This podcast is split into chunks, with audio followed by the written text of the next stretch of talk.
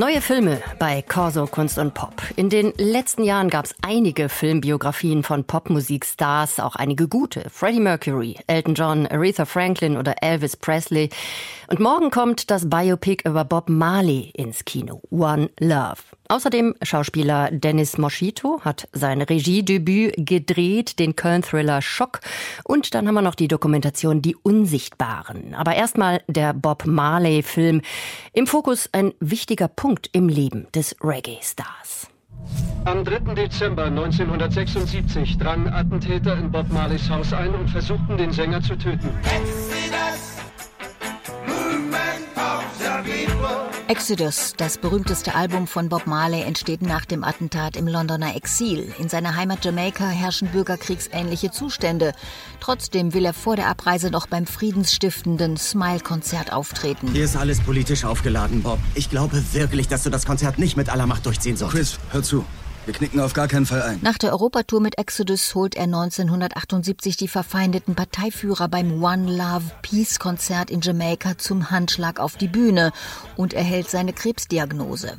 Es sind kurze Schlaglichter, die der Film auf das Leben von Bob Marley wirft, auf seine Botschaft, seine spirituelle Inspiration, seine Leidenschaft für Fußball, sein Desinteresse an Besitz und Reichtum. Wissen Sie, Sie sind ein Superstar. Ich bin kein Superstar. Das Biopic One Love hat etwas von Heldenverehrung. Was da nicht reinpasst, wird in Andeutungen versteckt. Zum Beispiel der ständige Marihuana-Konsum, die Nebenfrauen, sechs uneheliche Kinder. Im Streit mit seiner Frau und wichtigsten Vertrauten Rita klingt etwas davon an. Denkst du etwa, ich hätte nicht meine eigenen Möglichkeiten? Ich hatte Angebote und ich habe sie aufgegeben für die Message, für uns. Und du trittst mich mit Füßen. Ah. Kingsley Benadir sieht Bob Marley nicht ähnlich, hat ihn aber gut studiert und sorgt mit für den lässigen Stil des Films.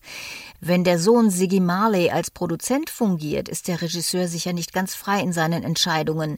Ein tiefgehendes Porträt von Bob Marley ist so nicht entstanden, sondern eher ein szenischer Bilderbogen, der vor allem die Musik feiert. Viele seiner Hits fügen sich geschmeidig in die Erzählung ein und die gehen auch noch gut 40 Jahre nach Marleys Tod unter die Haut. One Love von Rinaldo Marcus Green empfehlenswert. Wie geht es Ihnen? Es geht. Keine Kraft? Müde.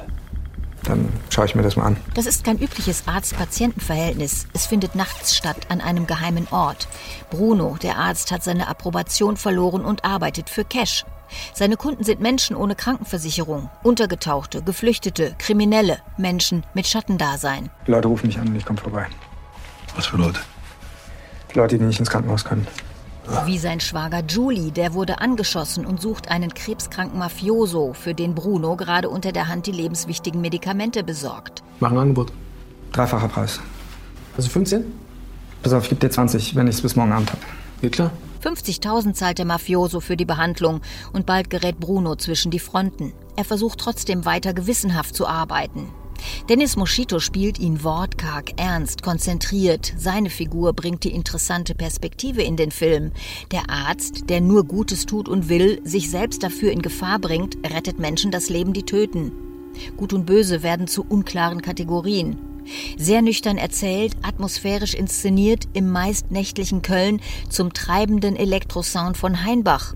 Das ist wirklich mal ein hoffnungsvoller Ansatz für deutsches Genrekino. Schock in Doppelregie von Dennis Moschito und Daniel Rakete Siegel. Sehenswert. Mit wahren Verbrechen hatte es diese Frau zu tun. Da ist die Frau von einem Kirschner entführt in Poppenbüttel und morgen früh fährst du dahin. Ich habe gedacht, schon Mist, ich hatte freies Wochenende. Marianne Atzeroth-Freier, eine der ersten Frauen bei der Hamburger Mordkommission. Sie hat die sogenannten Säurefassmorde der 80er Jahre aufgeklärt, gegen viele Widerstände, denn ihre männlichen Kollegen nahmen sie lange nicht ernst. Von den Kollegen hat keiner die Akte gelesen. Das hat auch keinen interessiert, wenn ich mal sagte, guck mal, dann sagten die Tür, ja. Sie hatte den Täter früh im Blick. Bis zum Schluss wurde ihre Leistung nicht gewürdigt. Sie war eine Unsichtbare, genau wie die weiblichen Opfer des sadistischen Kirschners. Er hielt sie gefangen in seinem Bunker unterm Reihenhaus, löste ihre Leichen in Salzsäure auf. Eine Kollegin erinnert sich. Wie so ein Terrier hat sie sich da verbissen und hat ermittelt und ermittelt und ermittelt, ohne das an die große Glocke zu hängen, hat sich aber dann tatsächlich auch gegen den Widerstand von Vorgesetzten durchgesetzt und hat das getan, was sie für richtig hielt. Mit der Dokumentation ihres Stiefsohnes bekommt sie jetzt posthum Anerkennung. Anders als in der Prime-Serie Gefesselt legt er den Fokus auf die Opfer und die Arbeit der Ermittlerin. Zum Teil in nachgestellten, im Zeitkolorit sehr stimmigen Szenen.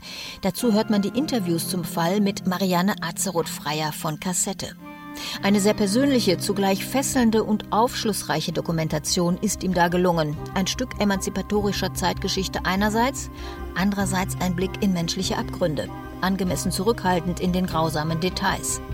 Die Unsichtbaren von Matthias Freier, sehenswert.